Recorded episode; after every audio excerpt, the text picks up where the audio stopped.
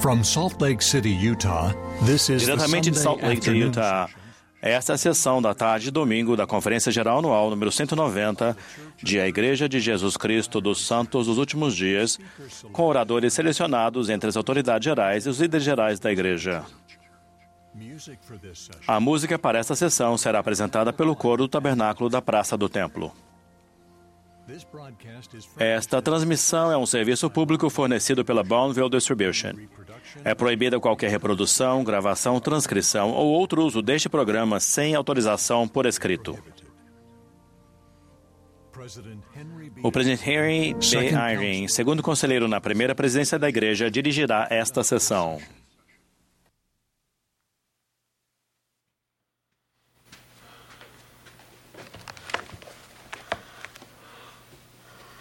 sisters, we welcome Irmãos e irmãs, sejam bem-vindos à sessão de encerramento da Conferência Geral Anual número 190 de A Igreja de Jesus Cristo dos Santos dos Últimos Dias. Fomos muito abençoados por participar da comemoração do aniversário de 200 anos da primeira visão e da restauração. O presidente Russell M. Nelson, que preside esta conferência, pediu-me que dirigisse esta sessão. Estendemos nossas saudações aos membros da Igreja e aos amigos no mundo todo que participam desta reunião por meio do rádio, da televisão, da internet ou de transmissão via satélite. A música para esta sessão será apresentada pelo coro do tabernáculo da Praça do Templo, sob a direção de vários regentes e organistas. Como destacado em outras sessões, as apresentações musicais foram gravadas previamente. O coro dará início a esta reunião cantando Hoje ao profeta louvemos. Em seguida, a oração de abertura será oferecida pelo elder Kevin R. Duncan, dos 70.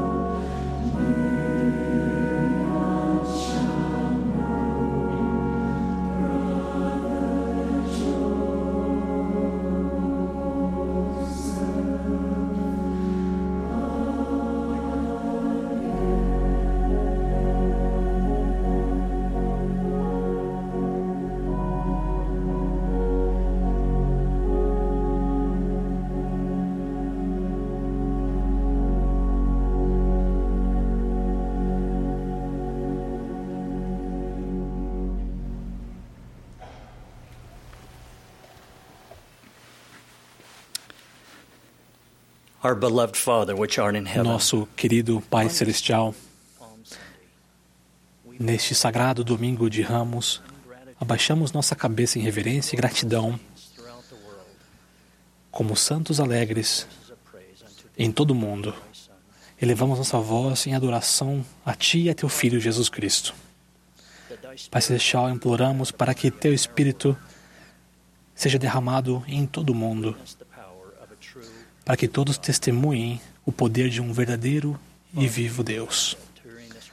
Pai, imploramos para que durante essa semana, humildemente e em espírito de oração, jejuarmos e orarmos, com fé em Ti e no poder de cura do Salvador Jesus Cristo, para todos aqueles que tenham desejo, de qualquer forma, sejam curados e venham a Ele. Pai Celestial, ao desfrutarmos dos frutos da restauração, que tenhamos força, que entendamos e apliquemos os ensinamentos de Jesus Cristo, conforme ensinados no livro de Mormon e em outras escrituras. Abençoa-nos com o poder do sacerdócio, para que aqueles que tenham fé sejam abençoados. Somos gratos pelas palavras e ensinamentos de nossos profetas vivos e apóstolos, especialmente o mais maravilhoso fruto da restauração, os convênios do templo que ligam nossos familiares no passado, no presente e no futuro a Ti no céu. Pai, nós te amamos, sabemos que cuidas de nós. Amamos nosso amor e redentor, Jesus Cristo. Por favor, ajuda-nos para que retornemos a Ti por meio dele. Em nome de seu nome sagrado, Jesus Cristo. Amém.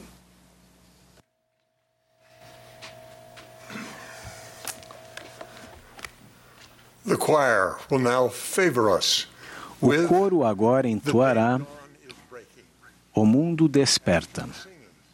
Após o hino, teremos o prazer de ouvir o presidente Dallin H. Oaks, primeiro conselheiro na primeira presidência. Em seguida, ouviremos o elder Quentin L. Cook, do Quórum dos Doze Apóstolos, e o elder Ricardo P. Jiménez, dos 70. The world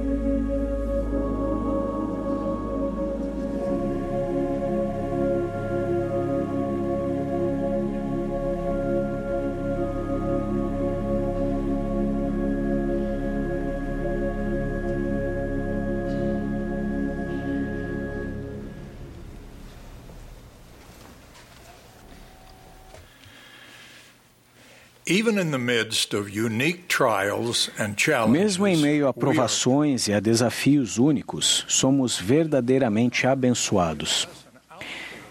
Esta conferência geral tem nos abençoado com as riquezas e as alegrias da restauração do Evangelho de Jesus Cristo.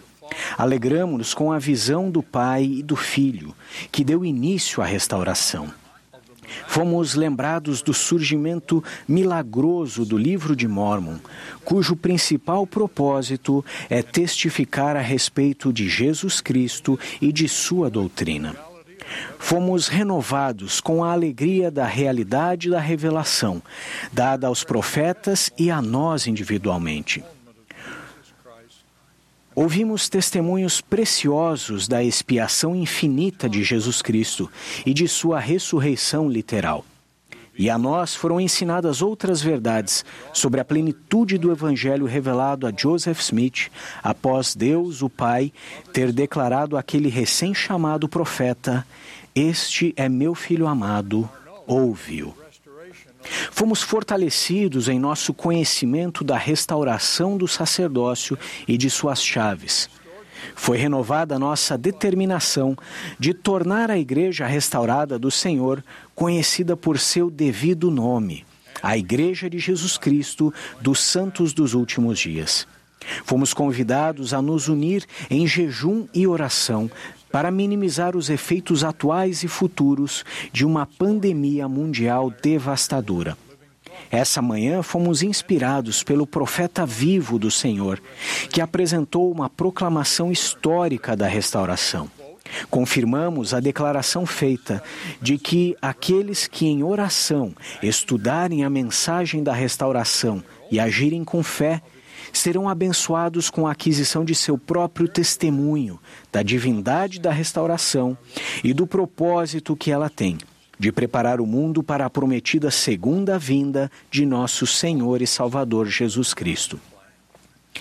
Tudo isso faz parte de um plano divino, cujo propósito é tornar possível que os filhos de Deus sejam exaltados e se tornem como Ele citado nas Escrituras como o grande plano de felicidade, o plano de redenção e o plano de salvação, esse plano, revelado na restauração, teve início com um conselho no céu. Como espíritos, desejávamos alcançar a vida eterna, desfrutada por nossos pais celestiais. Naquele momento, tínhamos atingido nosso maior progresso possível sem uma experiência mortal em um corpo físico. A fim de nos prover essa experiência, Deus, o Pai, planejou criar esta terra. Na vida mortal que foi planejada, seríamos maculados pelo pecado, ao enfrentarmos a oposição necessária para nosso crescimento espiritual. Também estaríamos sujeitos à morte física. Para nos livrar da morte física e do pecado, o plano de nosso Pai Celestial nos proveria um Salvador. Sua ressurreição redimiria todas as pessoas da morte e seu sacrifício expiatório pagaria o preço necessário para que todos se tornassem limpos do pecado, segundo as condições prescritas para promover nosso crescimento. A expiação de Jesus Cristo desempenha um papel central no plano do Pai.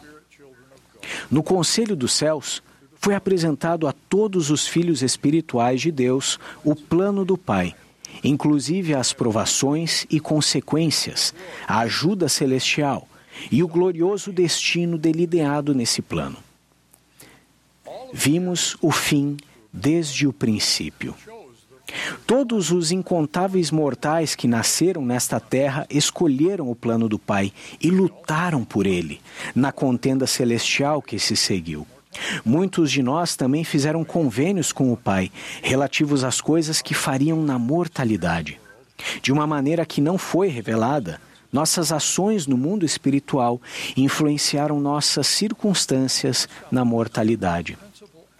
Vou agora resumir alguns dos principais elementos do plano do Pai, como ele nos afeta durante nossa jornada mortal e no mundo espiritual que está por vir.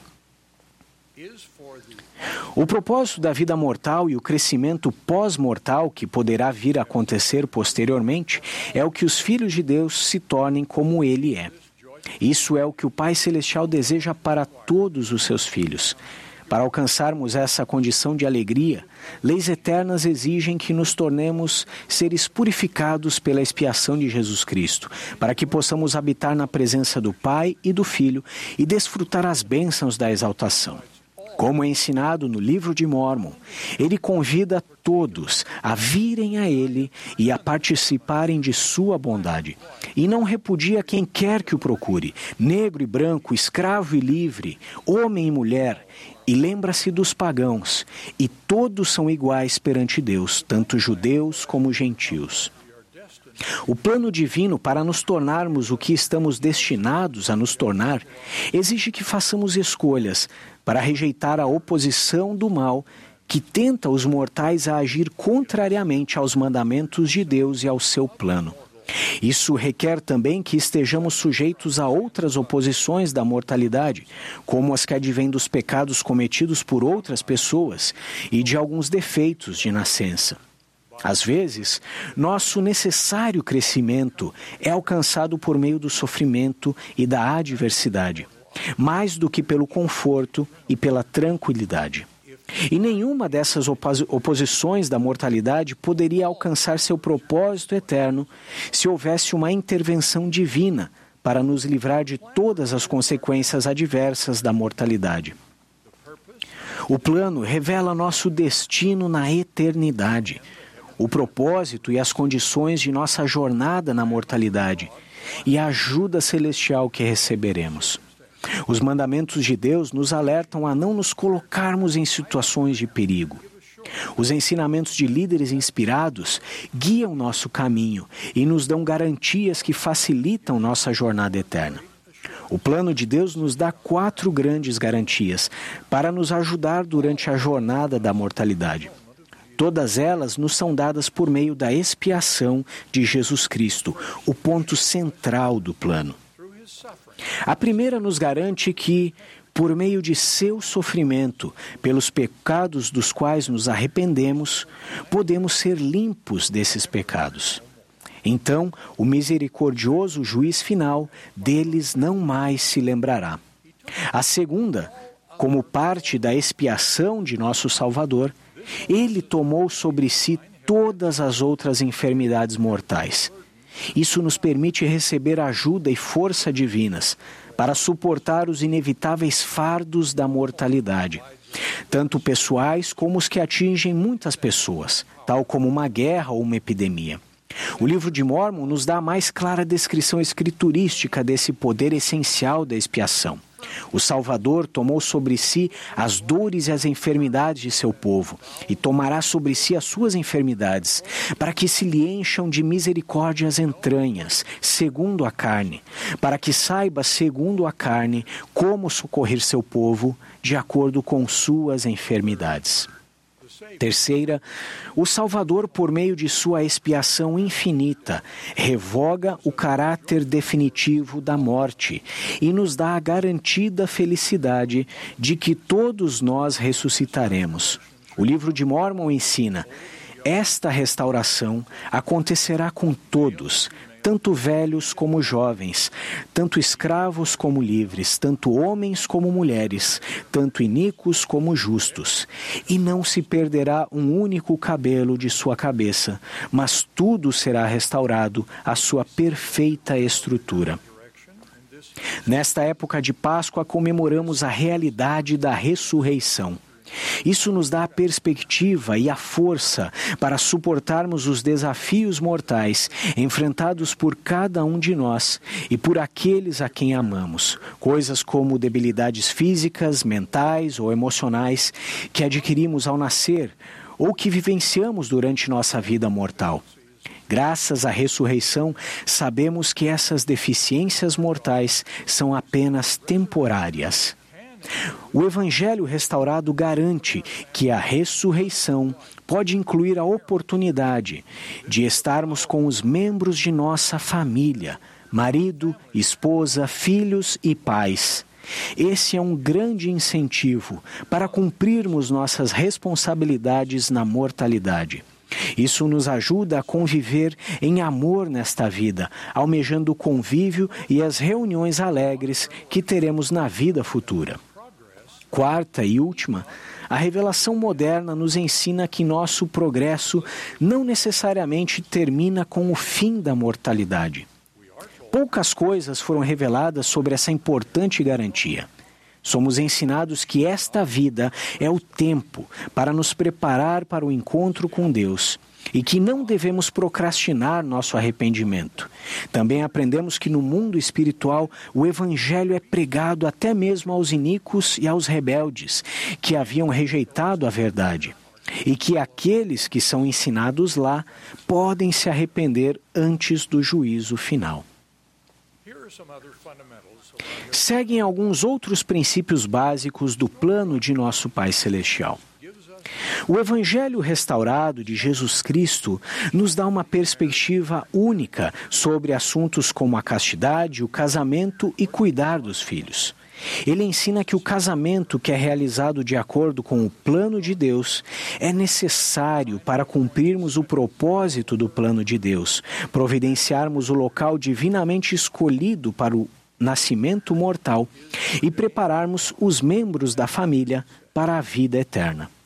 O casamento foi instituído por Deus para o homem, disse o Senhor, para que a terra cumpra o fim de sua criação. Quanto a isso, é claro que seu plano contraria algumas potentes forças mundanas no que se refere à lei e aos costumes. A capacidade de criar a vida mortal é o mais sublime poder concedido por Deus a seus filhos. Seu uso foi ordenado no primeiro mandamento, mas outro importante mandamento nos proíbe de utilizá-lo indevidamente.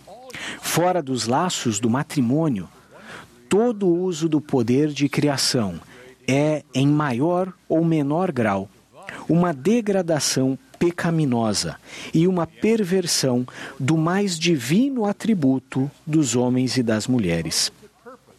A ênfase que o Evangelho restaurado dá a essa lei da castidade se explica devido ao propósito de nosso poder criador no cumprimento do plano de Deus. Durante esse duzentésimo aniversário da primeira visão, que deu início à restauração, conhecemos o plano do Senhor e estamos motivados pelos dois séculos de suas bênçãos por meio de sua igreja restaurada. Neste ano de 2020, temos uma visão muito mais precisa dos acontecimentos do passado. Ao contemplarmos o futuro, no entanto, nossa visão é bem mais obscura. Sabemos que, dois séculos depois da restauração, o mundo espiritual possui muitos oficiantes experientes na mortalidade para realizar a pregação que é feita lá. Sabemos também que agora temos muito mais templos para realizar as ordenanças da eternidade por aqueles que se arrependem e aceitam o Evangelho do Senhor em ambos os lados do véu da morte. Tudo isso favorece o plano de nosso Pai Celestial. O amor de Deus é tão grande que, exceto para os poucos que deliberadamente se tornam filhos da perdição, ele providenciou um destino de glória para todos os seus filhos. Sabemos que o Senhor retornará e que haverá um milênio de um reino pacífico para encerrar a parte mortal do plano de Deus. Sabemos também que haverá ressurreições diferentes dos justos e dos injustos, com o juízo final de cada pessoa sempre após sua ressurreição. Seremos julgados segundo nossas ações, os desejos de nosso coração e o tipo de pessoa que nos tornamos. Esse julgamento levará todos os filhos de Deus a seguirem em direção a um reino de glória, para o qual sua obediência os qualificou e para onde se sentirão confortáveis. O juiz de tudo isso é nosso Salvador Jesus Cristo. Sua onisciência dá a ele o perfeito conhecimento de todos os nossos atos e desejos, tanto dos quais não tenhamos nos arrependido, ou que não foram transformados, quanto daqueles dos quais nos arrependemos, ou que são justos.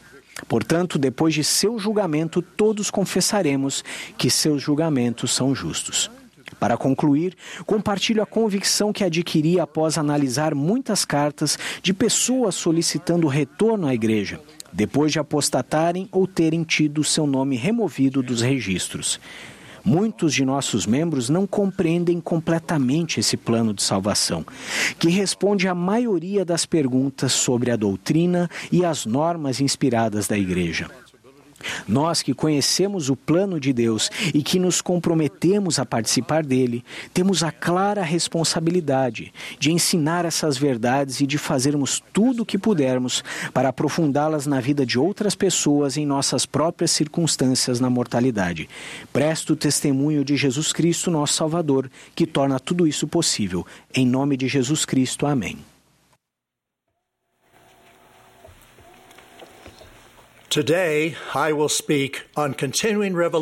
Hoje falarei sobre a revelação contínua aos profetas e sobre a revelação pessoal contínua para guiar nossa vida. Às vezes recebemos revelação mesmo quando não sabemos os propósitos do Senhor. Pouco antes de o Elder Jeffrey R. Holland ser chamado como apóstolo em junho de 1994, tive uma bela experiência numa revelação de que ele seria chamado. Eu era representante regional e não via nenhuma razão para receber aquele entendimento, mas fomos companheiros quando jovens missionários na Inglaterra, no início da década de 1960, e eu tinha um grande amor por ele. Considerei aquela experiência como uma terna misericórdia para mim. Nos anos recentes, tenho ponderado se o Senhor estava me preparando para ser júnior nos 12 de um incrível companheiro missionário que foi meu companheiro júnior quando éramos jovens missionários.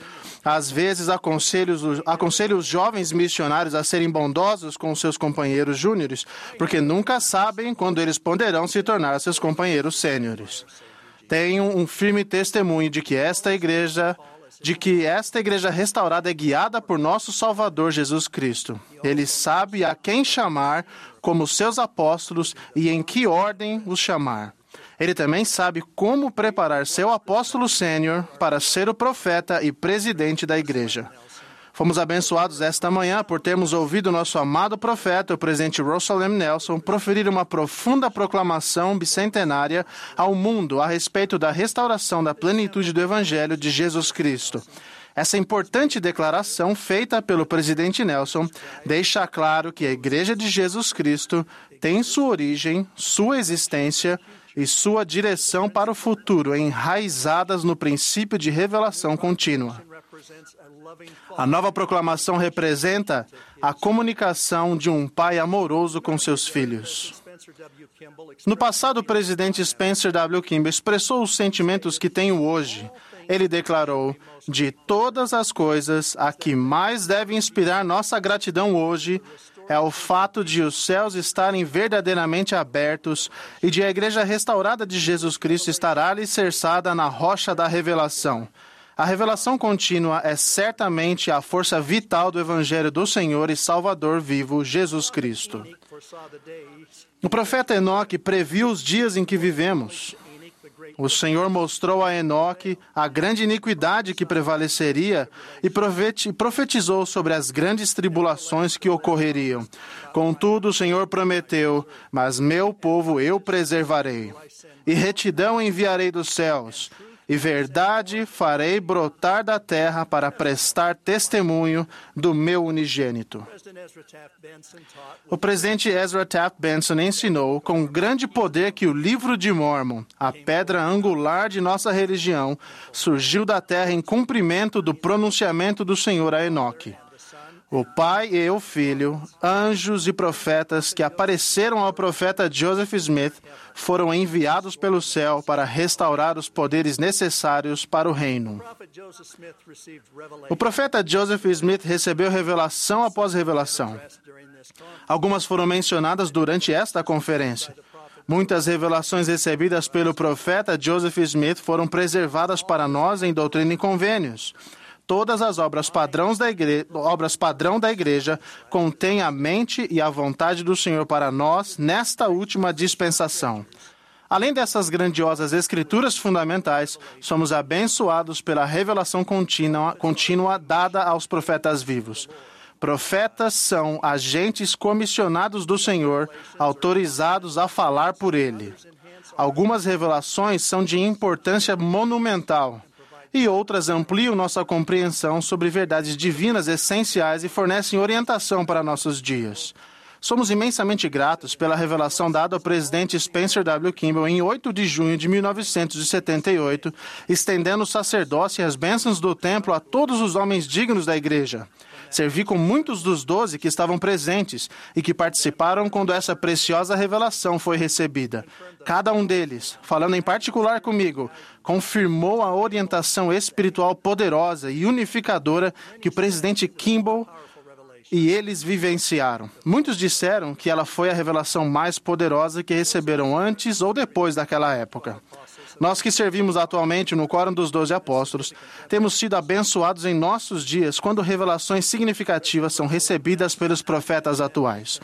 O presidente Russell M. Nelson foi comissionado como agente do Senhor, especialmente com respeito a revelações para ajudar famílias a edificar santuários de fé no lar, coligar Israel em ambos os lados do véu e abençoar os membros com investidura em questões referentes a ordenanças sagradas do templo. Quando mudanças importantes foram anunciadas na Conferência Geral de outubro de 2018, a fim de abençoar nosso lar, testifico que, nas deliberações do Conselho da Primeira Presidência e do Quórum dos Doze Apóstolos no Templo, depois que nosso amado profeta suplicou por revelação ao Senhor, uma poderosa confirmação foi recebida por todos nós. Naquela época, outras revelações referentes às ordenanças sagradas do templo haviam sido recebidas, mas não tinham sido anunciadas nem implementadas.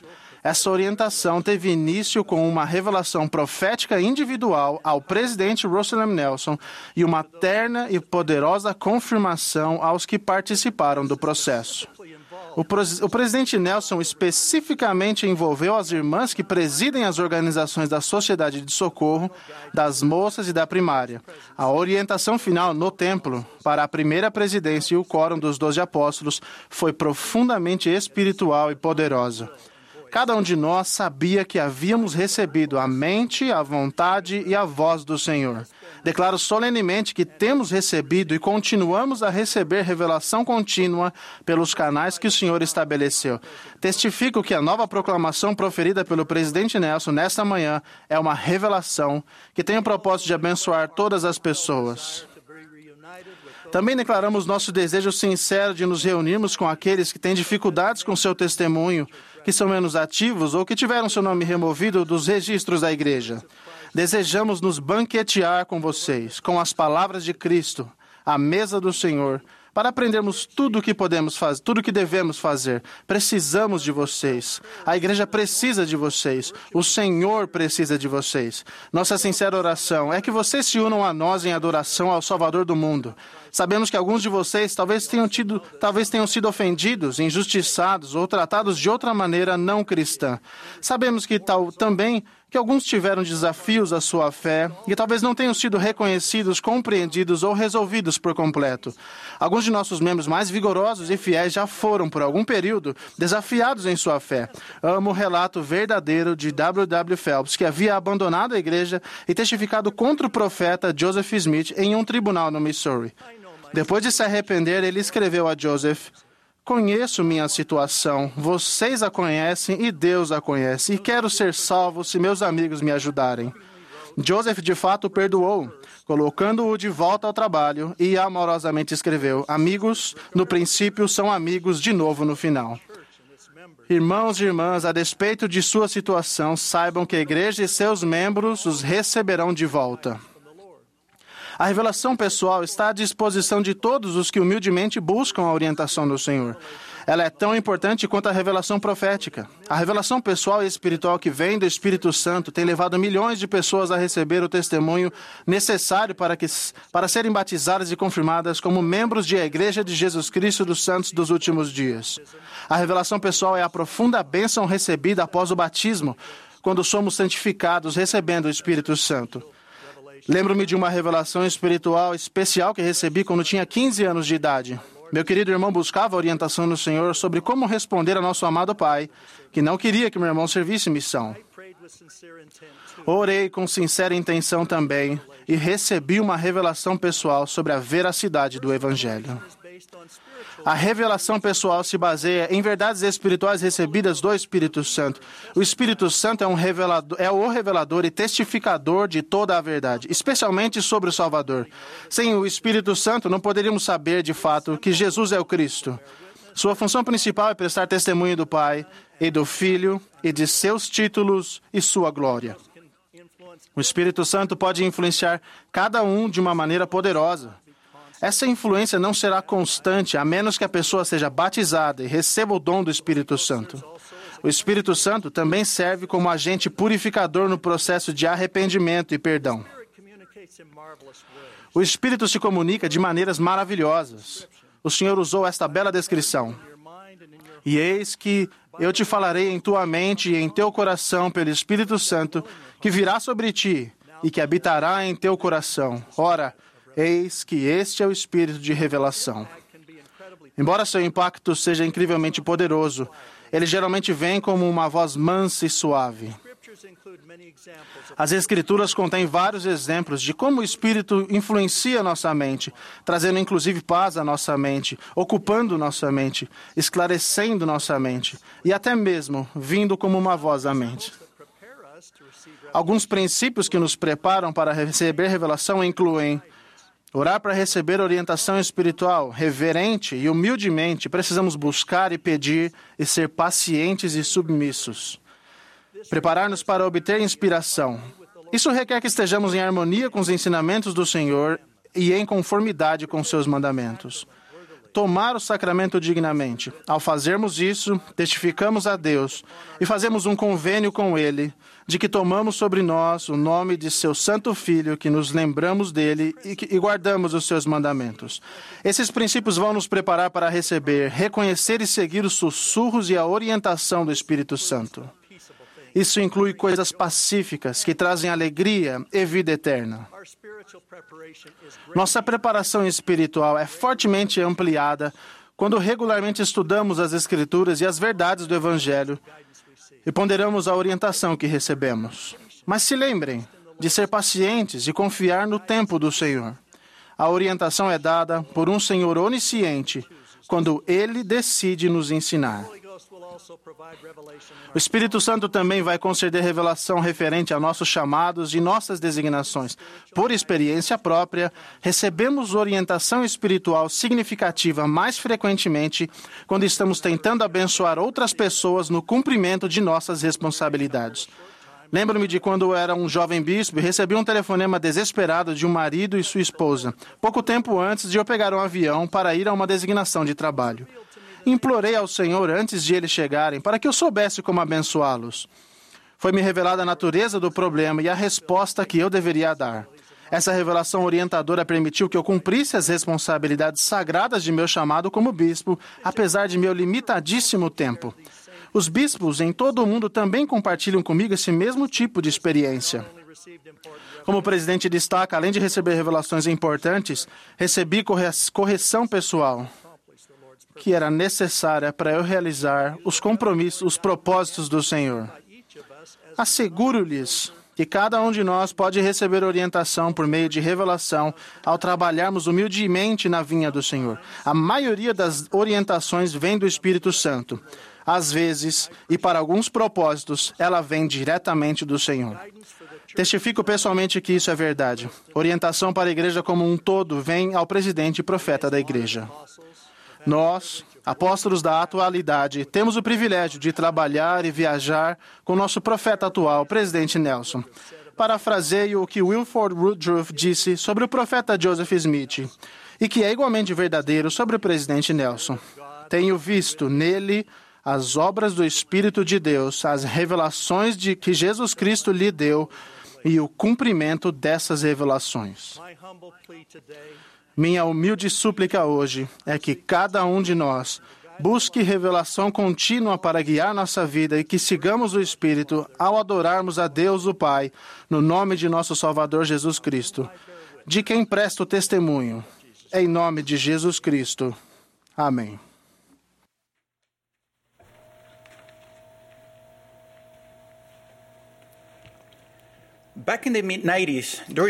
Em meados da década de 90, durante a faculdade, eu fazia parte do 4 Batalhão do Corpo de Bombeiros de Santiago, no Chile.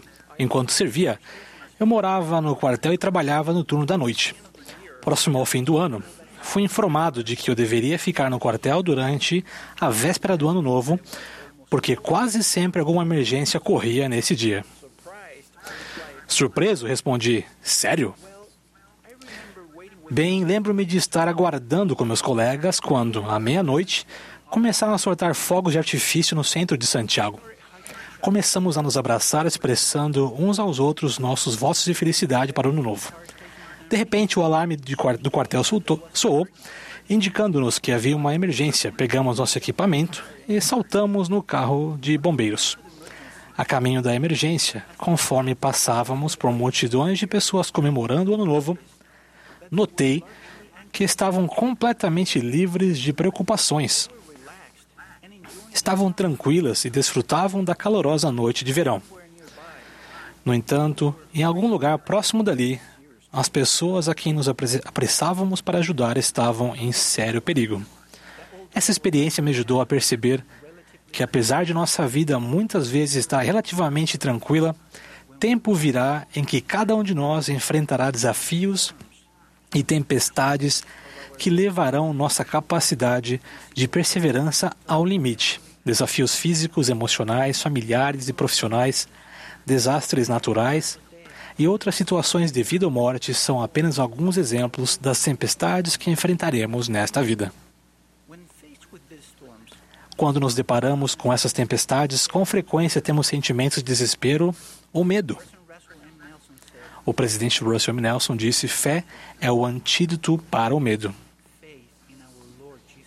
Fé em nosso Senhor Jesus Cristo.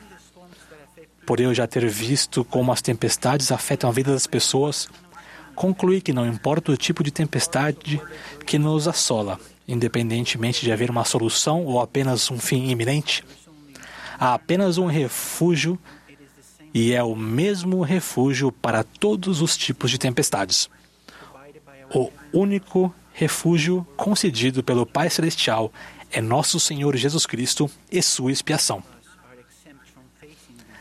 Nenhum de nós está livre de enfrentar essas tempestades. Elamã, Elamã um profeta do livro de Mormon, ensinou-nos: Lembrai-vos de que é sobre a rocha de nosso Redentor, que é Cristo, o Filho de Deus, que deveis construir os vossos alicerces para que quando o diabo lançar a fúria de seus ventos, sim, seus dardos no torvelinho, sim, quando todo o seu granizo e violenta tempestade vos açoitarem, isso não tenha poder para vos arrastar ao abismo da miséria e angústia sem fim, por causa da rocha sobre a qual estáis edificados, que é um alicerce seguro. E se os homens edificarem sobre esse alicerce, não cairão. O Elder Robert D. Hales, que teve suas próprias experiências ao perseverar durante as tempestades, disse: O sofrimento é universal. A maneira de reagir a ele é que é individual. Pode causar duas coisas: ser uma experiência fortalecedora e purificante ligada à fé, ou se tornar uma força destrutiva na vida se não tivermos fé no sacrifício expiatório do Senhor. A fim de desfrutarmos do refúgio que Jesus Cristo e sua expiação oferecem, precisamos ter fé nele. Uma fé que nos permitirá ser elevados acima de toda dor, de uma limitada perspectiva terrena. Ele prometeu que vai aliviar nossos fardos se nos achegarmos a Ele em tudo o que fizermos. Vinde a mim, ele disse, todos os que estáis cansados e oprimidos, e eu vos aliviarei. Tomai sobre vós o meu jugo e aprendei de mim, que sou manso e humilde de coração, e encontrareis descanso para a vossa alma, porque o meu jugo é suave e o meu fardo é leve. É dito que ao que tem fé não há explicação necessária. Ao que não tem fé, não há explicação aceitável. No entanto, temos conhecimento limitado das coisas que acontecem aqui na Terra e com frequência não temos resposta para a pergunta por quê. Por que isso está acontecendo? Por que isso está acontecendo comigo? O que devo aprender? Quando nos faltam respostas, é o momento em que as palavras ditas por nosso Salvador ao profeta Joseph Smith na cadeia de Liberty se aplicam perfeitamente. Meu filho, paz seja com tua alma. Tua adversidade e tuas aflições não durarão mais que um momento. Então, se a suportares bem, Deus te exaltará no alto. Apesar de muitas pessoas de fato acreditarem em Jesus Cristo, a questão crucial é se acreditamos nele e se acreditamos nas coisas que ele nos ensina e pede que façamos. Talvez alguém se pergunte: o que Jesus Cristo sabe a respeito do que está acontecendo comigo? Como ele sabe do que preciso para ser feliz? Verdadeiramente, foi nosso redentor e intercessor a quem o profeta Isaías se referiu, quando disse: Era desprezado e o mais rejeitado entre os homens, homem de dores, experimentado em padecimentos. Verdadeiramente, ele tomou sobre si nossas enfermidades e as nossas dores levou sobre si. Porém, ele foi ferido por, pelas nossas transgressões e moído pelas nossas iniquidades. O castigo que nos traz a paz estava sobre ele, e pelas suas pisaduras fomos sarados. O apóstolo Pedro também nos ensinou sobre o Salvador, dizendo: O qual levou ele mesmo em seu corpo os nossos pecados sobre o madeiro, para que mortos pelos pecados, para os pecados, vivamos para a justiça. Por suas feridas fosse sarados. Embora se aproximasse o momento do martírio de Pedro, suas palavras não expressavam medo ou pessimismo. Em vez disso, ele ensinou os santos a alegrarem-se, muito embora estavam contristados com várias tentações. Ele nos aconselhou a lembrarmos de que a prova da nossa fé é posta à prova pelo fogo, conduzindo a louvor e honra e glória na revelação de Jesus Cristo e a salvação das nossas almas. Pedro continuou: Amados, não estranheis a ardente prova que, que vos sobrevém para vos testar, como se coisa estranha vos acontecesse. Mas alegrai-vos de serdes participantes das aflições de Cristo, para que também na revelação da sua glória vos regozijeis e alegreis. O presidente Russell M. Nelson ensinou que os santos podem ser felizes em qualquer circunstância. Quando o enfoque de nossa vida é o plano de salvação criado por Deus e em Jesus Cristo e seu Evangelho, podemos sentir alegria a despeito do que está acontecendo ou não em nossa vida. A alegria vem dele e por causa dele. Ele é a fonte de toda alegria. Com certeza é mais fácil falar essas coisas quando não estamos em meio à tempestade do que vivê-las e aplicá-las durante a tempestade. Porém, como seu irmão, espero que possam sentir que sinceramente desejo compartilhar com vocês o enorme valor de saber que Jesus Cristo e sua expiação são o único refúgio de que precisamos, independentemente das tempestades que assolam sua vida. Sei que todos somos filhos de Deus, que Ele nos ama e que não estamos sozinhos. Eu os convido a ver, a vir e ver que Ele pode aliviar seus fardos e ser o refúgio que estão buscando. Venham e ajudem outros a encontrar o refúgio pelo qual tanto anseiam. Venham e permaneçam conosco nesse refúgio que vai ajudá-los a resistir às tentações, às tempestades da vida. Não há dúvidas em meu coração de que se vocês vierem, vocês verão, vocês ajudarão e vocês permanecerão. O profeta Alma testificou o seguinte a seu filho Lamã: Porque sei que aqueles que confiarem em Deus serão auxiliados em suas tribulações e em suas dificuldades e em suas aflições, e serão elevados no último dia. O próprio Salvador disse: Que se console vosso coração, pois toda a carne está em minhas mãos. Aquietai-vos e sabei que eu sou Deus. Portanto, não temais nem mesmo a morte, porque neste mundo vossa alegria não é completa, mas em mim vossa alegria é completa.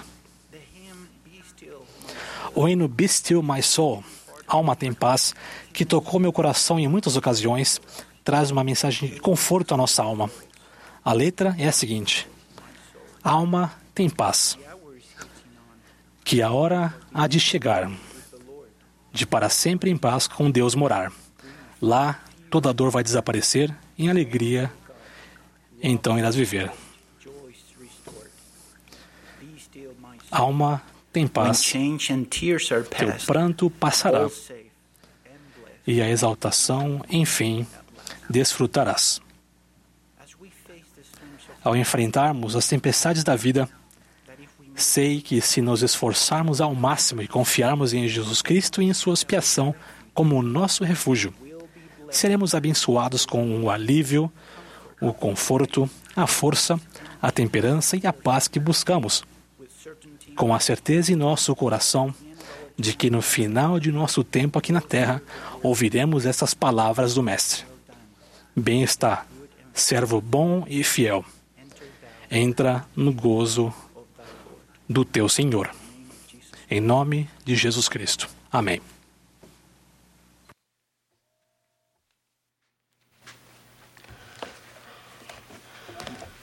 We invite you Convidamos todos, onde quer que estejam, a se unir ao coro para cantarmos juntos Eu sei que vive meu Senhor.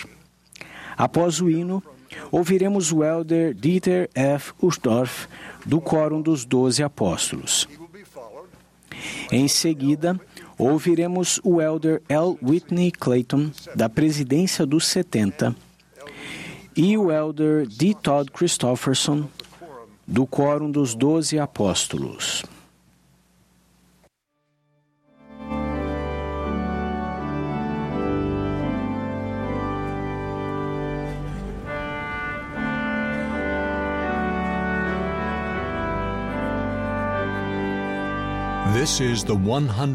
Esta é a Conferência Geral Anual número 190 de A Igreja de Jesus Cristo dos Santos dos Últimos Dias.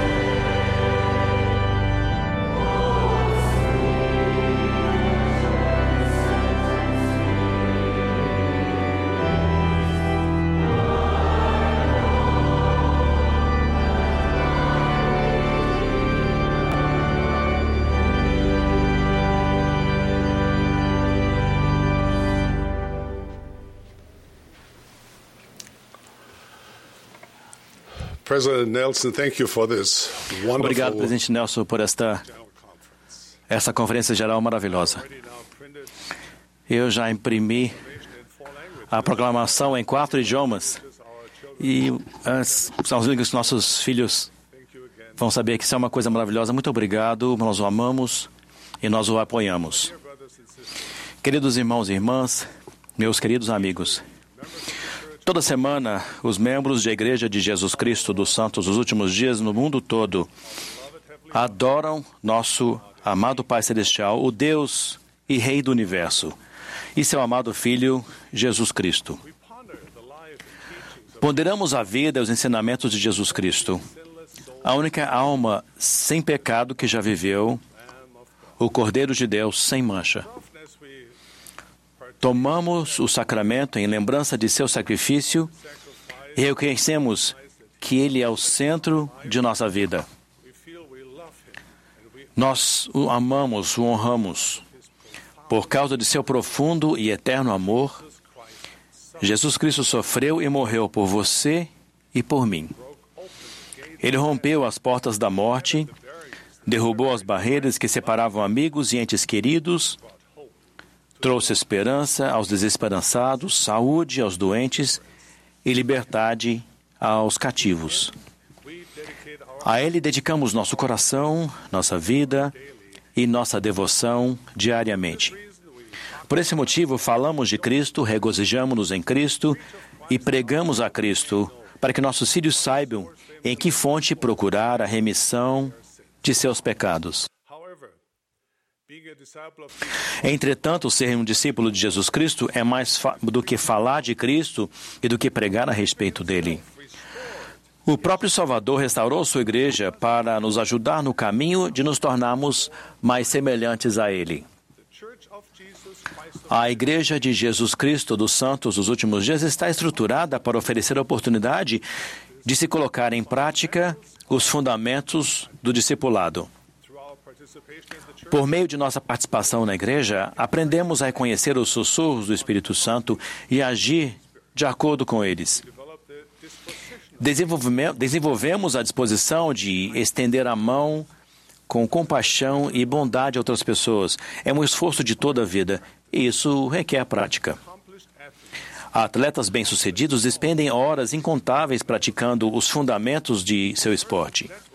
Enfermeiros, profissionais de networking, engenheiros nucleares e até mesmo eu, com meu desafiante hobby como chefe na cozinha da Harriet, tornamos-nos capazes e hábeis somente se praticarmos diligentemente o nosso ofício. Quando era comandante em uma companhia aérea, várias vezes eu treinava os pilotos usando um simulador de voo, um equipamento sofisticado que imita a experiência de voar. O simulador não apenas ajuda o piloto a aprender os fundamentos do voo, e também permite que ele vivencie e reaja a eventos inesperados que somente encontraria se estivesse pilotando de fato uma aeronave. Os mesmos princípios também se aplicam aos discípulos de Jesus Cristo. Participar ativamente na Igreja de Jesus Cristo e em sua grande variedade de oportunidades vai ajudá-los a estar mais bem preparados para as mudanças das circunstâncias da vida, quaisquer que elas sejam. Como membros da Igreja, somos incentivados a mergulhar nas palavras de Deus por meio de seus profetas antigos e modernos. Por meio da oração sincera e humilde e humildade a nosso Pai Celestial, aprendemos a reconhecer a voz do Espírito Santo.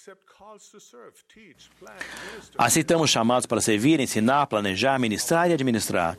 Essas oportunidades nos permitem crescer em espírito, mente e caráter. Elas nos ajudam a nos preparar para fazer e guardar convênios sagrados que nos abençoarão nesta vida e na vida futura. Convidamos todos os filhos de Deus em todo o mundo a se unirem a nós nesta grande causa. Venham e vejam. Mesmo durante esse período desafiador do, do coronavírus, encontre-nos na internet. Reúnam-se com os missionários pela internet. Descubram por si mesmos como é a igreja. Quando esta época difícil passar, reúna-se conosco em sua casa e em nossos locais de adoração. Nós os convidamos a vir e ajudar. Venham servir conosco, ministrando auxílio de Deus, seguindo os passos do Salvador e fazendo deste mundo um lugar melhor. Venham e façam parte. Vocês nos fortalecerão e se tornarão pessoas melhores, mais gentis e mais felizes também. Sua fé se aprofundará e se tornará mais, mais resiliente, mais capaz de suportar as turbulências e as provações inesperadas da vida. E como podemos começar? Existem muitas maneiras possíveis. Nós os convidamos a ler o livro de Mormon. Se não tiverem um exemplar, vocês podem lê-lo no site churchofjesuschrist.org ou baixar o aplicativo do livro de Mormon. O livro de Mormon é outro testamento de Jesus Cristo e um companheiro do Velho e do Novo Testamento. Amamos todas essas escrituras sagradas e aprendemos com elas. Nós os convidamos a visitar o site vindeacristo.org para descobrir o que os membros da igreja ensinam e no que eles acreditam. Convide os missionários a entrar em contato com vocês pela internet ou na privacidade de seu lar, se isso for possível. Eles têm uma mensagem de esperança e de cura. Esses missionários são nossos filhos e filhas preciosos que servem em diversos lugares no mundo todo, despendendo seu próprio tempo e recursos. Na Igreja de Jesus Cristo, vocês encontrarão uma família de pessoas que não são tão diferentes de vocês. Vocês encontrarão pessoas que precisam de sua ajuda e que querem ajudá-los enquanto vocês se esforçam para se tornarem a melhor versão de si mesmos. A pessoa que Deus criou para que vocês se tornassem. Talvez estejam pensando: cometi alguns erros durante minha vida. Nem sei se conseguiria sentir que a Igreja de Jesus Cristo é meu lugar. Deus não tem interesse em alguém como eu. Jesus Cristo, embora seja o Rei dos Reis, o Messias, o Filho do Deus vivo, preocupa-se profundamente com cada um e com todos os filhos de Deus. Ele se importa com cada pessoa a despeito do cargo que ela ocupa, seja ela pobre, rica, imperfeita ou por quantas provações tenha passado. Durante sua vida mortal, o Salvador ministrou a todos, aos felizes e bem-sucedidos, aos quebrantados e perdidos e a todos os desesperançados. Geralmente, as pessoas às quais ele servia e ministrava não eram proeminentes, bonitas nem ricas. Normalmente, as pessoas às quais ele levava tinham pouco a oferecer em troca, além de gratidão, de um coração humilde e do desejo de terem fé. Se Jesus passou sua vida mortal ministrando aos pequeninos, não os amaria hoje? Não há lugar em sua igreja para todos os filhos de Deus, mesmo para aqueles que se sentem indignos, esquecidos e solitários? Não há um nível de perfeição que vocês tenham que atingir a fim de se qualificarem para a graça de Deus. Suas orações não precisam ser veementes, eloquentes ou corretas gramaticamente para atingirem os céus. Na verdade, Deus não demonstra favoritismo. As coisas às quais o mundo dá valor não significam nada para ele. Ele conhece seu coração e os ama, independentemente, independentemente de sua posição, de seu patrimônio financeiro ou do número de seguidores que vocês têm no Instagram. Ao inclinarmos nosso coração ao nosso Pai Celestial e nos aproximarmos dele, nós o sentiremos se aproximar de nós. Somos todos seus filhos amados, até mesmo aqueles que o rejeitam. Mesmo aquelas pessoas que, assim como uma criança teimosa e indisciplinada, ficam zangadas com Deus e sua igreja e fazem as malas e saem correndo pela porta dizendo que estão partindo para nunca mais voltar. Quando um filho foge de casa, pode não perceber que os pais estão consternados olhando pela janela. Com coração cheio de amor, observam o filho ou filha partir, com a esperança de que seu filho precioso ou filha aprenda com essa experiência desoladora e talvez veja a vida com outros olhos. e mais cedo ou mais tarde retorne para casa. É assim com o nosso Pai Celestial amoroso. Ele está aguardando o nosso retorno. Seu Salvador, nosso Salvador, com lágrimas de amor e compaixão, aguarda seu retorno. Ainda que se sintam distantes de Deus, Ele vai enxergá-los, vai ter compaixão de vocês e correr para abraçá-los. Venham e façam parte. Somos peregrinos caminhando na estrada da mortalidade em uma busca incansável por um propósito e pela verdade suprema. Normalmente, tudo que vemos é o caminho que está exatamente diante de nós. Não conseguimos ver onde as curvas da estrada nos levarão. Nosso amoroso Pai Celestial não nos deu todas as respostas. Ele espera que descubramos muitas coisas por nós mesmos. Ele espera que tenhamos fé, mesmo quando for difícil.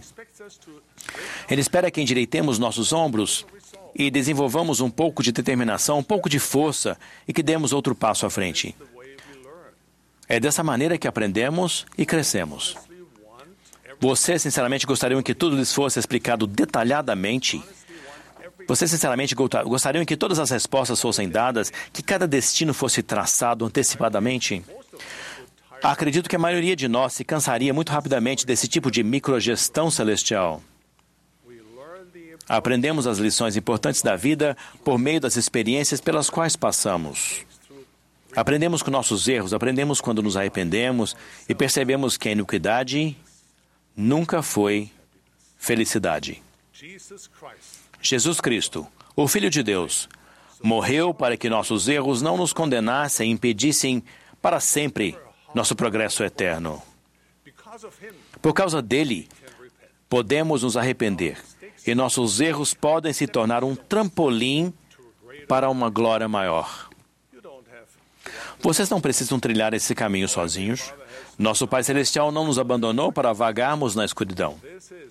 Foi por isso que, na primavera de 1820, ele apareceu com seu filho, Jesus Cristo, a um rapaz, Joseph Smith.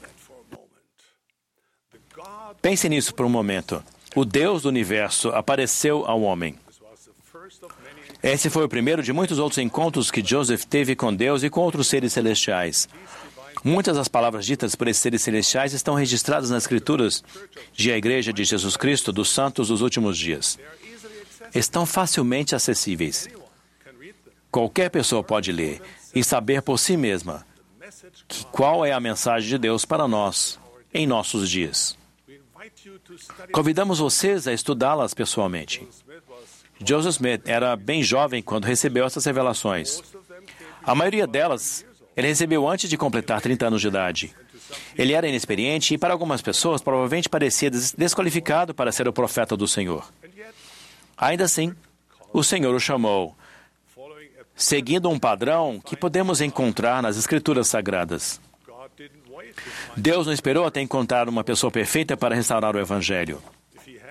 Se fosse o caso, ainda estaria esperando. Joseph era uma pessoa como vocês e como eu. Embora ele tenha cometido erros, Deus o usou para realizar seus grandes propósitos.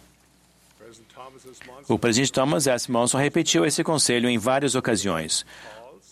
O Senhor qualifica aqueles a quem chama. O apóstolo Paulo ponderou com os santos em Corinto. Em Corinto. Vede a vossa vocação, irmãos e irmãs. Muitos de vocês não eram sábios, segundo a carne, nem muitos eram poderosos, nem muitos eram nobres. Deus usa os fracos e os simples para realizar seus propósitos. Essa verdade é um testemunho de que é o poder de Deus, não o do homem, que realiza a sua obra na terra. Quando Deus apareceu a Joseph Smith, apresentou seu filho Jesus Cristo e disse: Ouve-o. Joseph passou o resto de seus dias ouvindo a Cristo e o seguindo. Assim como aconteceu com Joseph, nosso discipulado começa com nossa decisão de ouvir e seguir o Salvador Jesus Cristo. Se desejarem segui-lo, abracem sua fé e tomem sobre, sobre si a sua cruz. Vocês descobrirão que de fato pertencem à sua igreja. Um local de cordialidade e acolhimento no qual vocês podem participar da grande busca pelo discipulado e pela felicidade. É minha esperança que, neste ano de bicentenário da primeira visão, ao contemplarmos e aprendermos sobre a restauração da Igreja de Jesus Cristo, percebamos que este não é apenas um evento histórico. Vamos. Vocês e eu desempenharemos um papel crucial nesta grande história que está acontecendo ainda. Qual é então a nossa parte? É aprender com Jesus Cristo, estudar Suas palavras, ouvir o Salvador e segui-lo ao participarmos ativamente desta grande obra. Convido-os a vir e a fazer parte. Vocês não precisam ser perfeitos.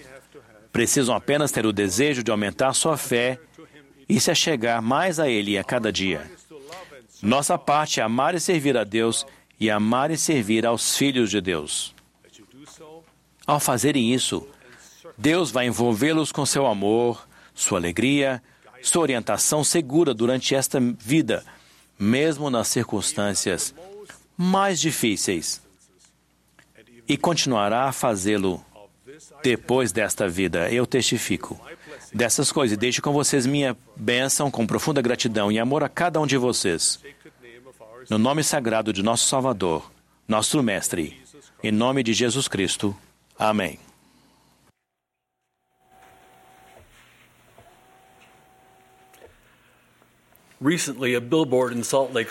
Recentemente, um outdoor em Salt Lake City chamou minha atenção. Era um anúncio de uma empresa de móveis e design de interiores. Dizia apenas: servindo aos melhores lares de Salt Lake City. A mensagem era atraente. O que é o melhor lar? Fiquei pensando sobre essa questão, especialmente no que diz respeito aos filhos que minha esposa Kathy e eu criamos e aos filhos que eles estão criando hoje. Como todos os pais, nós nos preocupávamos e orávamos por nossa família. E é assim até hoje. Sinceramente, queremos o melhor para nossos filhos. Como eles e os filhos deles podem viver nos melhores lares? Fiquei pensando nos lares de membros da igreja que Kathy e eu tivemos o privilégio de visitar. Fomos convidados para visitar lares na Coreia, e no Quênia, nas Filipinas, e no Peru, em Laos e na Letônia. Deixe-me compartilhar quatro observações sobre esses lares. Primeiro, da perspectiva do Senhor, estabelecer o melhor lar está totalmente relacionado com as qualidades de cada pessoa que vive nele.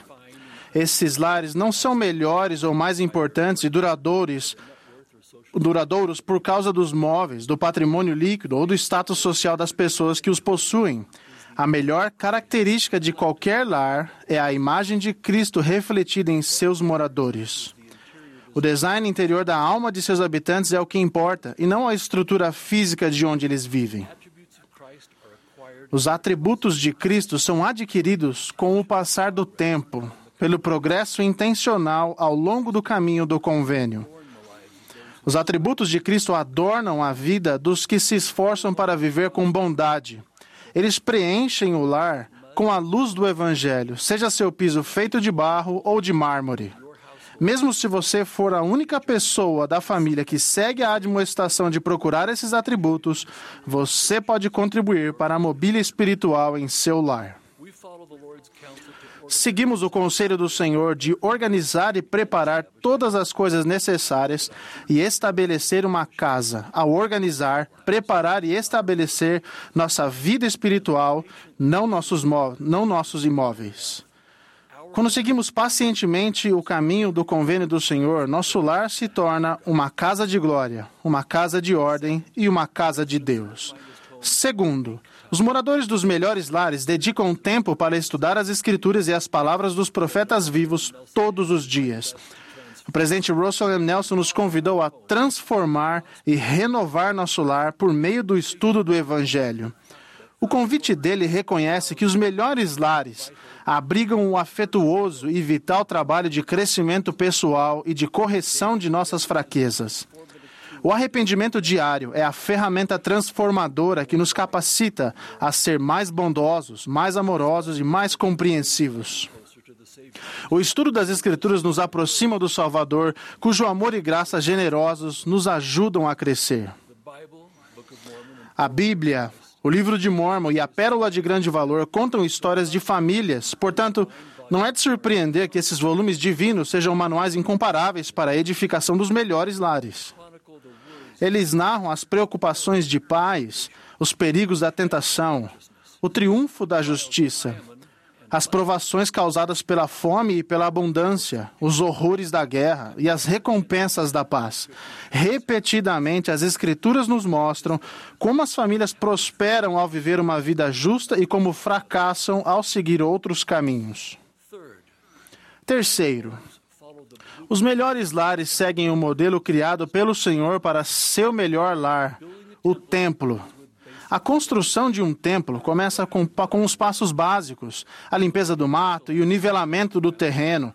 Esses esforços iniciais de preparação do terreno podem ser comparados a guardar os mandamentos básicos. Os mandamentos são o alicerce sobre o qual o discipulado é edificado. O discipulado constante nos torna firmes, inabaláveis e inamovíveis, como a estrutura de aço de um templo. Essa estrutura é estável permite que o Senhor envie seu Espírito para transformar nosso coração. Experimentar uma poderosa mudança de coração é como acrescentar belas características ao interior do templo. Se permanecemos na fé, o Senhor gradualmente nos transforma. Recebemos sua imagem em nosso semblante e começamos a refletir o amor e a beleza de seu caráter. Ao nos tornarmos mais como ele, nós não nós nos sentiremos bem em sua casa e ele se sentirá bem em nosso lar. Podemos manter uma estreita conexão entre nosso lar e a casa do Senhor ao nos qualificarmos para uma recomendação do templo, usando-a tão frequentemente quanto as circunstâncias permitirem. Ao fazermos isso, a santidade da casa do Senhor estará presente em nosso lar também. O magnífico templo de Salt Lake fica perto daqui, edificado com ferramentas rudimentares, materiais locais e o trabalho árduo contínuo dos pioneiros.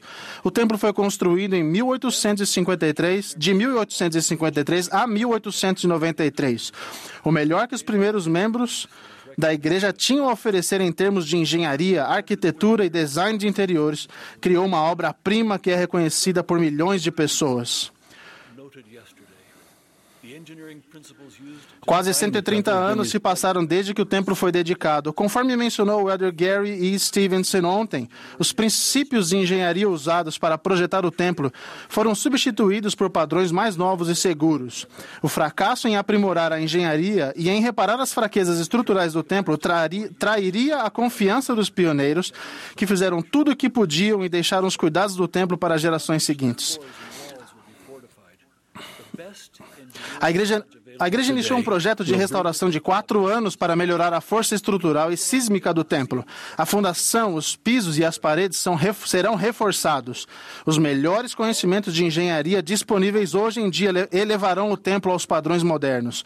Não conseguiremos ver as mudanças estruturais, mas seus efeitos serão reais e importantes. Em todo esse trabalho, as belas características de, do design interior serão preservadas. Devemos seguir o exemplo que nos é dado pela reforma do Templo de Salt Lake reservar um tempo para avaliar nossa engenharia sísmica espiritual e garantir que ela esteja atualizada. A autoavaliação periódica é aliada à pergunta do Senhor: Que me falta ainda?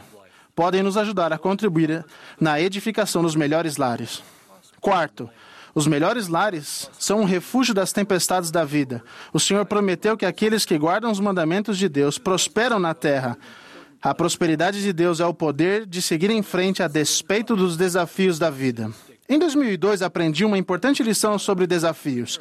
Enquanto estava em Assunção, Paraguai, reuni-me com os presidentes de estaca da cidade. Na época, o Paraguai passava por uma terrível crise financeira e muitos membros da igreja estavam sofrendo, incapazes de sobreviver sem fazer dívidas.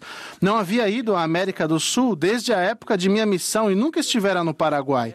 Eu estava servindo na presidência da área havia apenas algumas semanas. Preocupado com minha inabilidade de orientar aqueles presidentes de estaca, pedi-lhes que me dissessem apenas o que estava indo bem em sua estaca. O primeiro presidente de estaca falou sobre as coisas que estavam indo bem. O próximo mencionou o que estava indo bem e alguns problemas. Quando chegamos ao último presidente de destaque, ele mencionou apenas uma série de desafios preocupantes. Enquanto os, Enquanto os presidentes de destaque explicavam a magnitude da situação, fui ficando cada vez mais preocupado, quase desesperado, pensando no que dizer.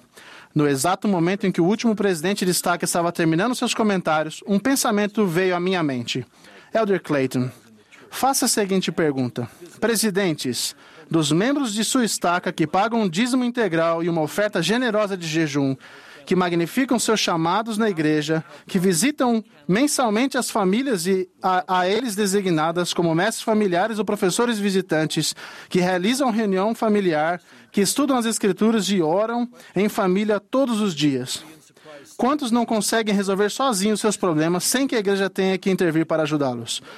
Sensível à impressão que recebi, fiz essa pergunta aos presidentes de estaca. Eles olharam para mim parecendo surpresos e disseram: Pois, nin, pois ninguno, que significa bem, nenhum.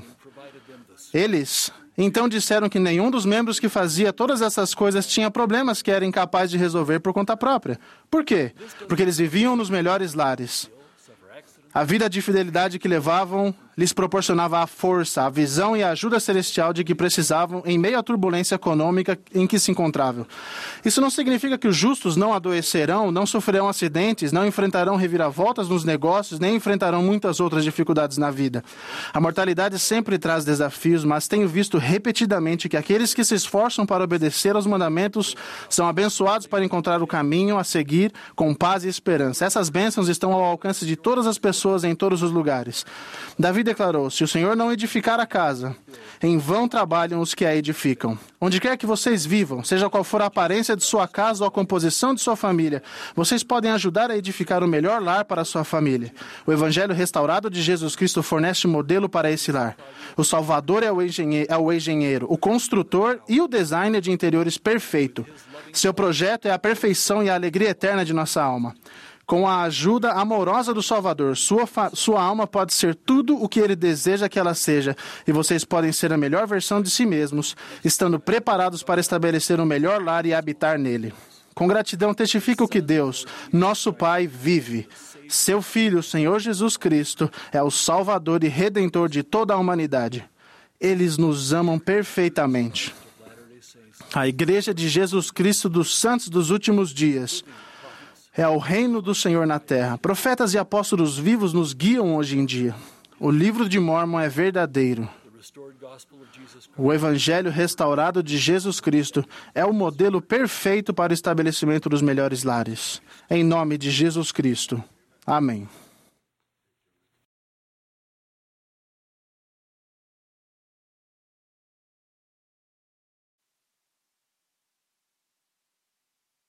Durante toda esta conferência geral, temos falado e cantado com alegria a respeito do cumprimento da restauração de todas as coisas, há tanto tempo profetizada, a respeito de tornar a congregar em Cristo todas as coisas, e a respeito de, do retorno da plenitude do Evangelho, do sacerdócio e da Igreja de Jesus Cristo à Terra.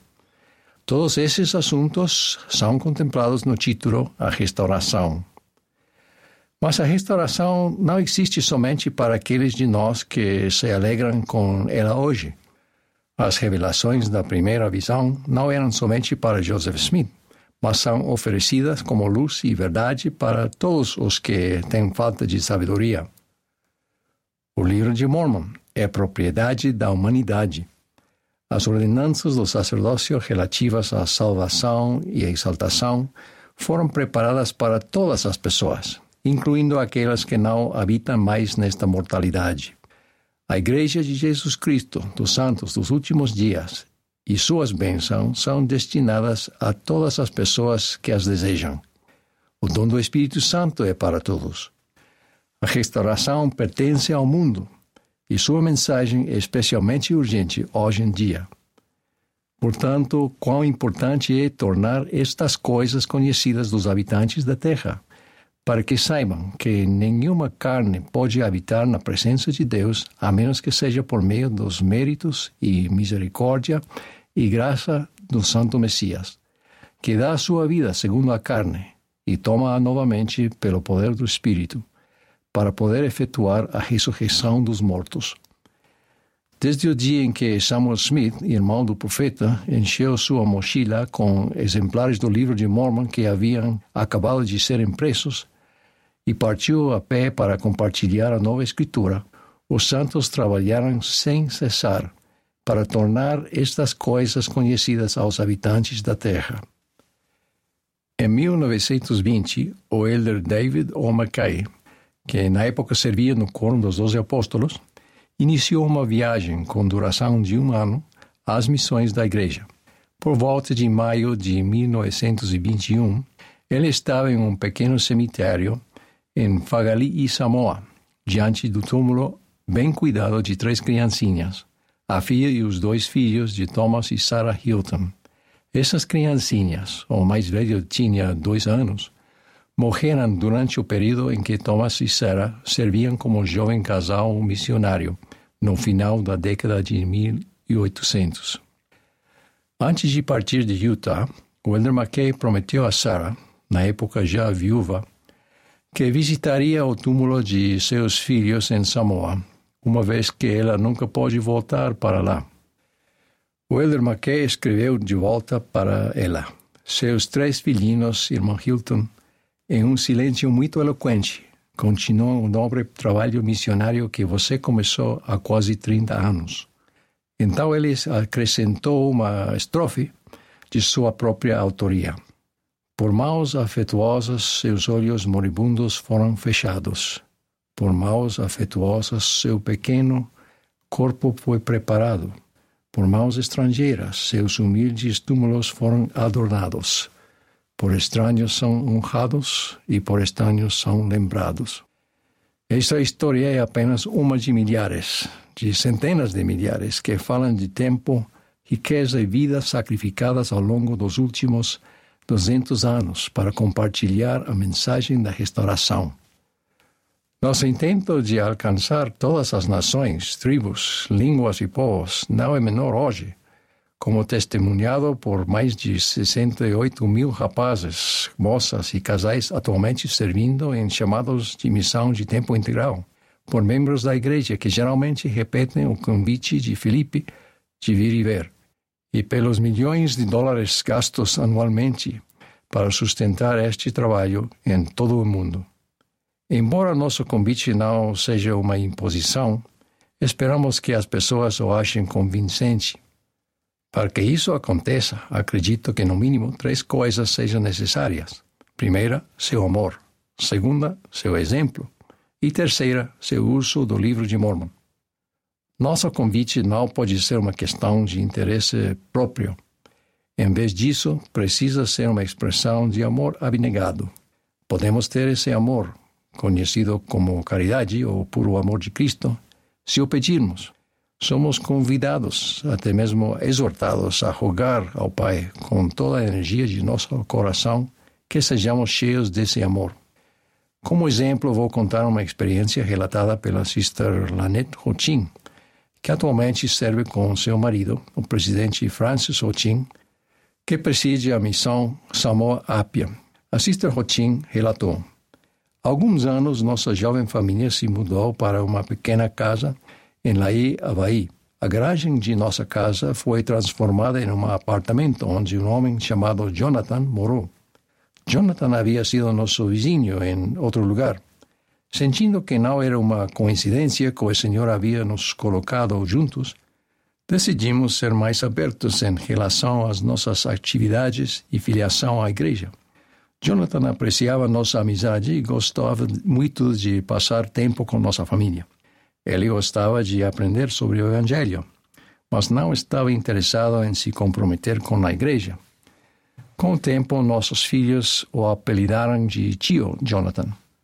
À medida que nossa família continuava a crescer, o interesse de Jonathan nos acontecimentos de nossa vida também crescia.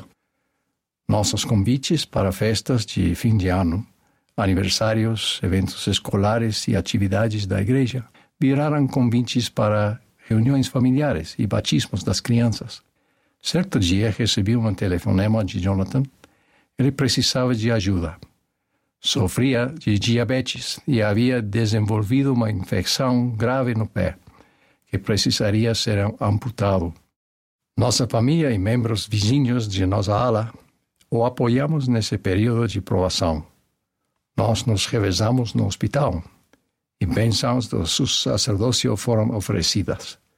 Enquanto Jonathan estava se recuperado, com a ajuda das irmãs da Sociedade de Socorro, limpamos sua casa.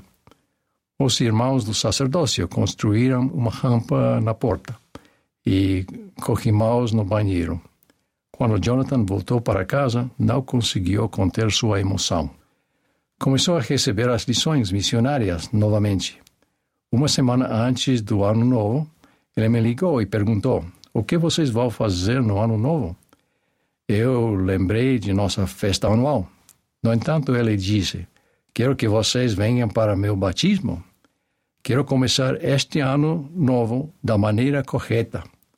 Após 20 anos de vir e ver, vir e ajudar, e vir e permanecer, essa preciosa alma estava pronta para ser batizada.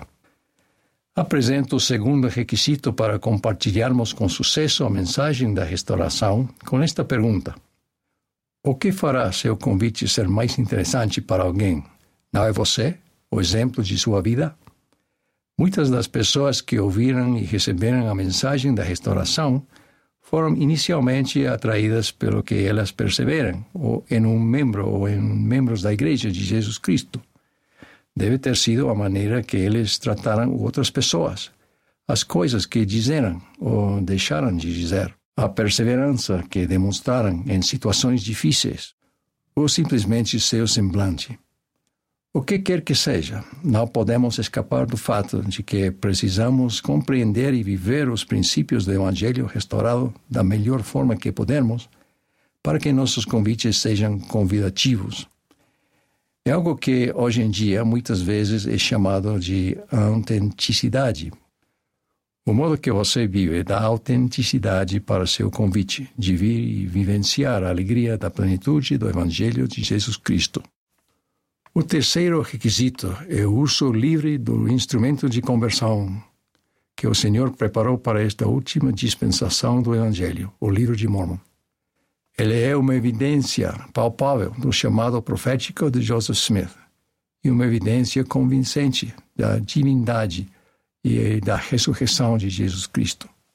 A maneira como ele apresenta o plano de redenção de nosso Pai Celestial é inigualável quando fala sobre o livro de Mormon, você fala sobre a restauração. Quando Jason Olson era adolescente, foi advertido repetidamente por familiares e outras pessoas para que não se tornasse um cristão. No entanto, ele tinha dois bons amigos que eram membros da Igreja de Jesus Cristo dos Santos dos Últimos Dias. E eles geralmente falavam sobre religião. Seus amigos, Shay e Dave, de maneira respeitosa, contestavam os argumentos contrários à fé em Jesus Cristo que outras pessoas tinham ensinado a Jason. Por fim, deram a ele um exemplar do livro de Mormon, dizendo: Este livro responderá às suas perguntas. Por favor, leia-o. Relutante, ele aceitou o livro e o colocou em sua mochila, onde o livro ficou por muitos meses. Ele não queria deixá-lo em casa onde sua família poderia vê-lo, e não queria decepcionar Shay e Dave por devolvê-lo. Por fim, ele encontrou uma solução: queimar o livro. Certa noite, com um isqueiro em uma mão e o livro de Mormon na outra, ele estava prestes a colocar fogo no livro, quando ouviu uma voz em sua mente que dizia: Não queime meu livro. Assustado, ele parou. Então, achando que havia imaginado a voz, ele tentou novamente acender o isqueiro. Outra vez, a voz veio à sua mente. Vá para seu quarto e leia meu livro. Jason largou o isqueiro, voltou para seu quarto, abriu o livro de Mormon e começou a lê-lo. Ele continuou dia após dia, muitas vezes até o despertar da madrugada. Ao chegar ao final do livro e orar, Jason recorda: eu estava cheio do Espírito, desde o topo de minha cabeça até a sola de meus pés. Senti-me cheio de luz. Foi a experiência mais alegre que já tive em minha vida. Ele se batizou e mais tarde tornou-se um missionário. A restauração resultou de intensa provação e sacrifício. Isso é assunto para outro dia. Regozijamos-nos hoje nos frutos da restauração, sendo que um dos mais importantes deles é o poder de novamente ligar na terra e no céu, conforme expressado há muitos anos pelo presidente Gordon B. Hinckley. Ainda que nada mais tivesse resultado das penas, lutas e dores da restauração, além do poder do santo sacerdócio de unir as famílias para sempre, somente isso já teria compensado o esforço. A promessa final da restauração é a redenção por meio de Jesus Cristo. A ressurreição de Jesus Cristo é a prova de que Ele, de fato, tem o poder para redimir todos os que se achegarem a Ele. Redimi-los da tristeza, da injustiça, do remorso, do pecado e até mesmo da morte. Hoje é domingo de Ramos, uma semana antes de Páscoa. Nós nos lembramos, sempre nos lembramos, do sofrimento e da morte de Cristo para expiar nossos pecados. E celebramos o domingo mais majestoso, o dia do Senhor no qual ele ressuscitou dos mortos. Graças à ressurreição de Jesus Cristo, a restauração tem significado. Nossa vida mortal tem significado. E, por fim, nossa própria existência tem significado. Joseph Smith o grande profeta da restauração, oferece o testemunho fundamental para nossa época do Cristo ressurreto, que ele vive, porque ouvimos, sim, à direita de Deus. Humildemente adiciono meu testemunho ao de Joseph e ao de todos os apóstolos e profetas antes dele, e de todos os apóstolos e profetas que o sucederam, que Jesus de Nazaré é o Messias prometido o Filho unigênito de Deus e o Redentor ressurreto de toda a humanidade. A ressurreição de Cristo torna suas promessas seguras. Em nome de Jesus Cristo. Amém.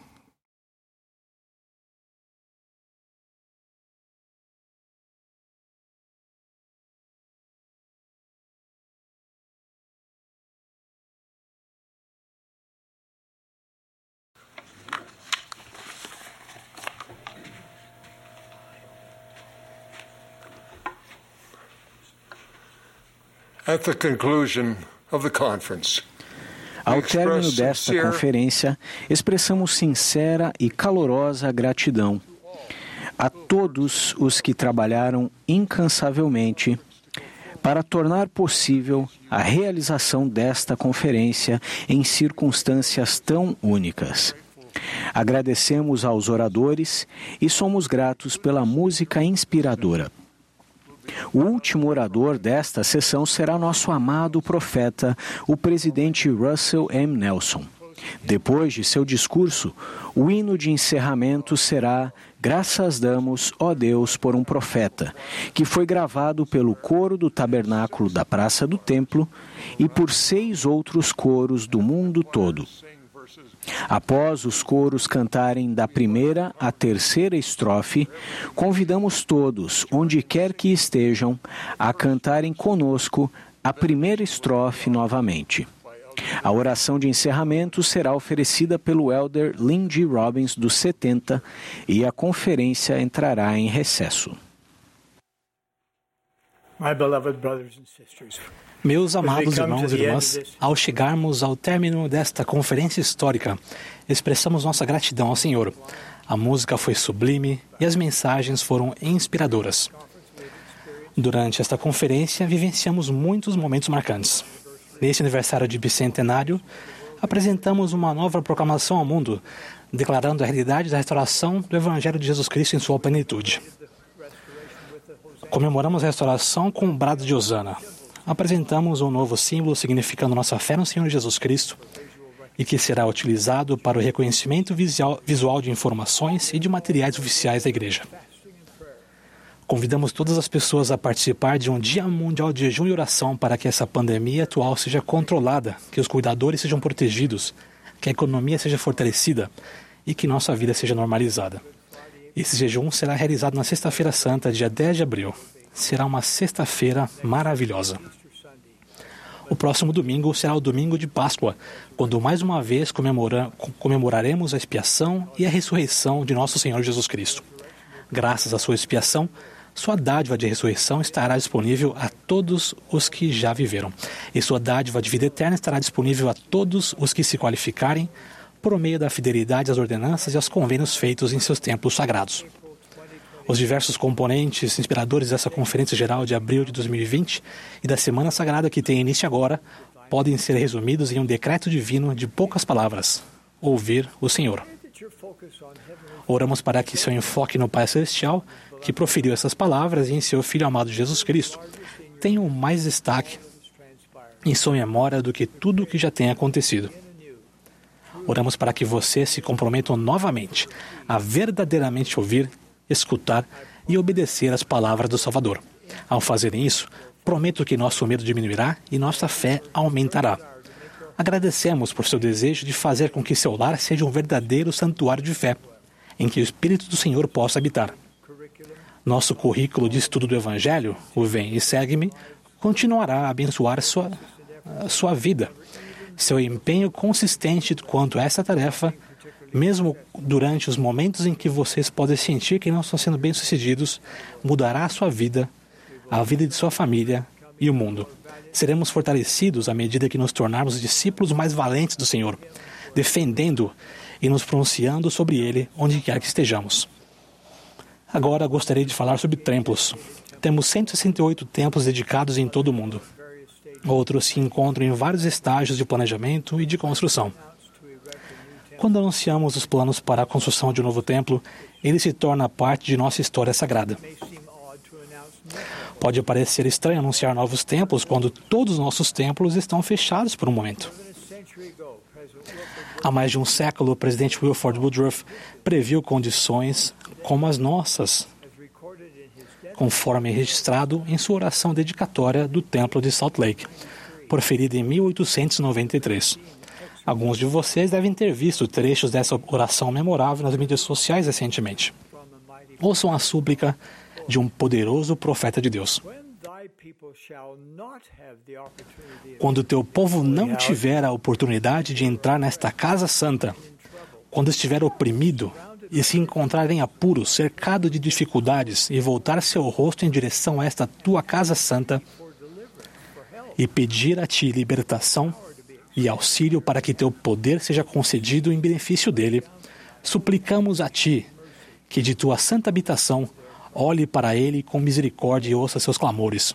Ou, quando os filhos de teu povo nos próximos anos forem apartados deste lugar por qualquer motivo e clamarem a ti das profundezas de suas aflições e de suas tristezas, para que o alívio e libertação sejam concedidos, rogamos-te humildemente que escute seus clamores e que conceda as bênçãos que são suplicadas por ele. Irmãos e irmãs, em nossos momentos de agonia, em que os templos estão fechados, a honrarem seus convênios, vocês ainda podem recorrer aos poderes dos convênios e da investidura que fizeram no templo. Aproveitem este momento em que os templos estão fechados para continuarem a viver de modo digno para entrar no templo, ou para se tornarem dignos de entrar no templo. Conversem a respeito do templo com sua família e com seus amigos, por Jesus Cristo ser o centro de tudo o que fazemos no templo. Quando pensarem mais a respeito do templo, vocês estarão pensando mais a respeito dele. Estudem e orem para aprender mais sobre o poder e sobre o conhecimento com os quais foram investidos, ou com os quais ainda serão investidos. Hoje, gostaríamos de anunciar os planos para construção de novos, de oito novos templos nos seguintes locais: Bahia Blanca, Argentina; Tallahassee, Flórida; Lubumbashi, República Democrática do Congo; Pittsburgh, Pensilvânia; Benin City, Nigéria; Syracuse, Utah; Dubai, Emirados Árabes Unidos; e Xangai, República da China. Nesses oito locais, os arquitetos da igreja trabalharão com os oficiais locais para que sejam um grande adendo para a comunidade.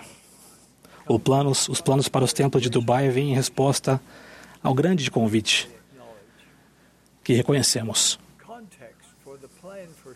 O contexto para o, o templo de Xangai é muito importante. Por mais de duas décadas, membros dignos da República da China frequentavam o templo de Hong Kong na China. Mas em julho do ano passado, o templo foi fechado por bastante tempo por causa de uma renovação necessária. Em Xangai,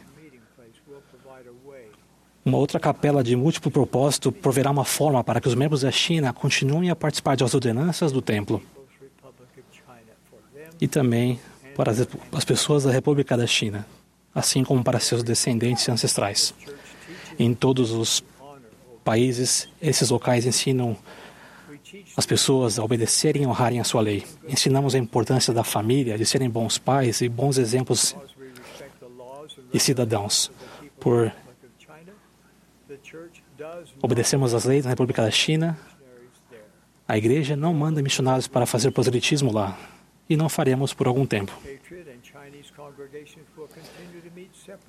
As reuniões de congregações na igreja continuarão a acontecer separadamente, com os expatriados. As coisas acontecerão da mesma forma por enquanto. As reuniões acontecerão apenas por reuniões marcadas. Não será aberto para turistas de outros países.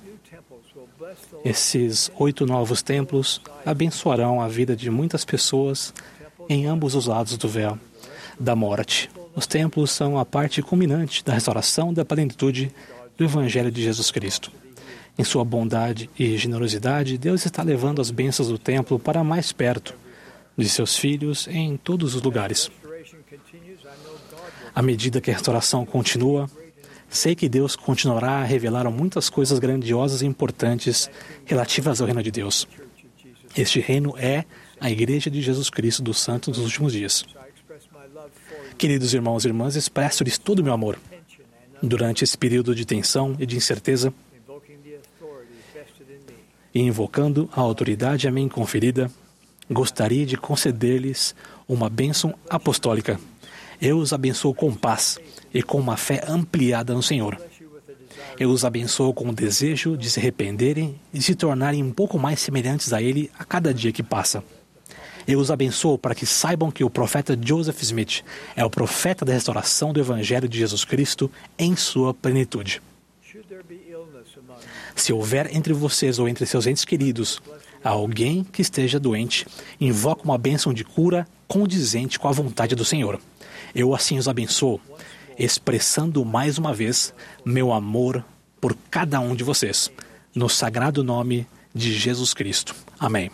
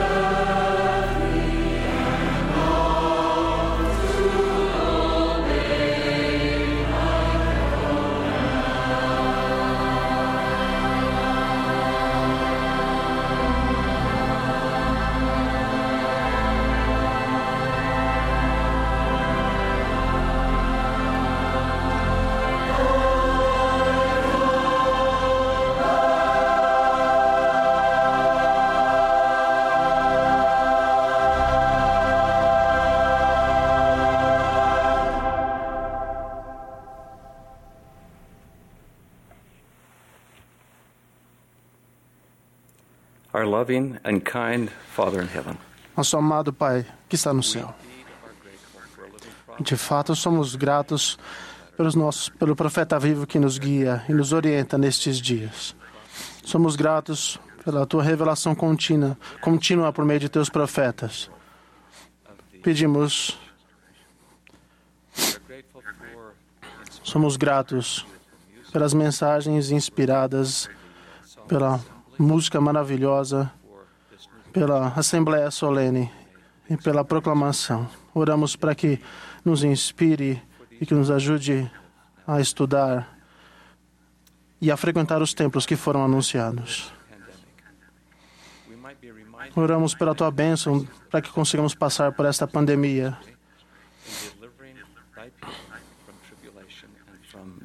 possas nos livrar das tribulações que temos passado nestes últimos dias. Simultaneamente, reconhecemos as lições que aprendemos em meio a tantas tribulações.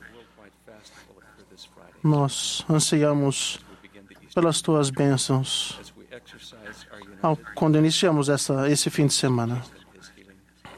Nós suplicamos pelo teu auxílio para que consigamos aumentar nossa fé em, na cura de teu filho, Jesus Cristo. Nós encerramos esta maravilhosa conferência.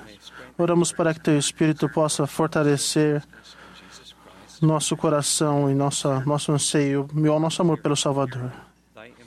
Ao ouvi-lo e pelo teu convite a cada um de nós, especificamente como foi mencionado mais cedo pelo, pelo nosso amado profeta. Oramos por estas bênçãos e oramos por estas coisas no santo nome de Jesus Cristo. Amém.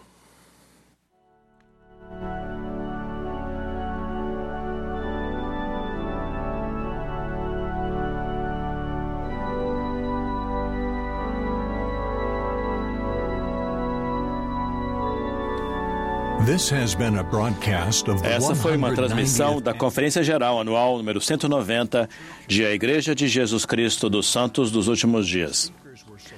Os oradores foram selecionados entre as autoridades gerais e os líderes gerais da igreja.